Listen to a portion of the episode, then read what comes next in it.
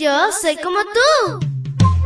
Pequeña para grandes cosas y grande para cosas menores. Te cuento que llegaste al lugar perfecto. La devoción matutina para menores. Una reflexión que se ajusta a tu edad, que te queda bien, ni muy grande ni muy chica. Adelante y bienvenido a nuestro mundo. Hola, hola, amiguito y amiguita, que tengas un lindo miércoles de toneladas de bendiciones. Te saluda tu amiga Linda.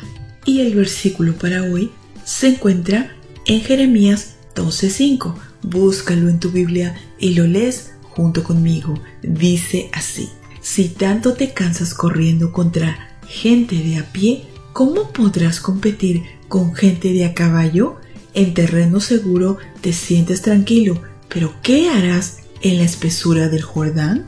Y la historia se titula Tiempo desafiante. La vida del cristiano no siempre es fácil. Podemos amoldarnos inconscientemente a nuestro entorno. En esta ilustración se destaca la idea de quienes van a nuestro lado. Avanzan lentamente. Son descuidados en el estudio de la Biblia. No oran regularmente y no les agrada del todo acudir al templo, adorar a Dios.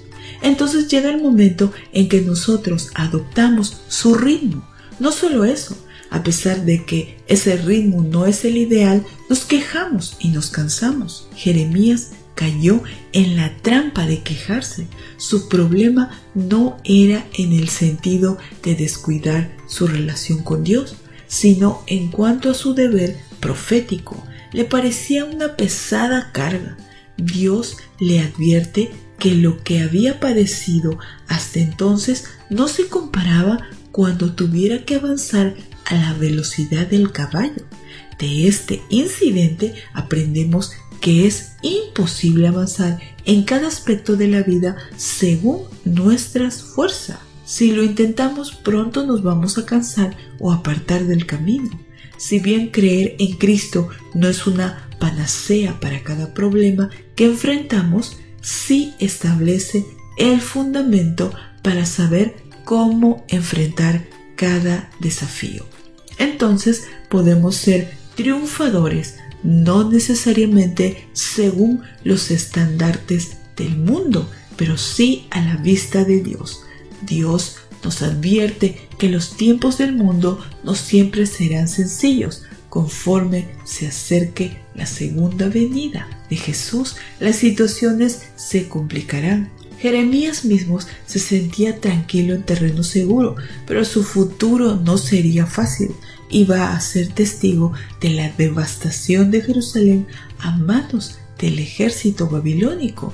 Iba a existir opresión, hambre, epidemias, traición entre las familias y persecución, Dios compara ese futuro para la nación como pasar del terreno seguro a la espesura del Jordán.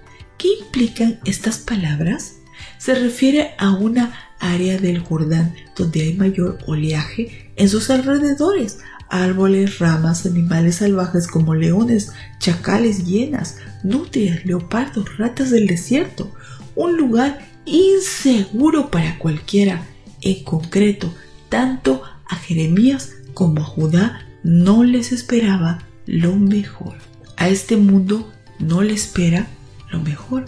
Solo quienes dependen de él desde ahora van a poder mantenerse firmes en la prueba personal o en la prueba a escala mundial antes del regreso del Señor.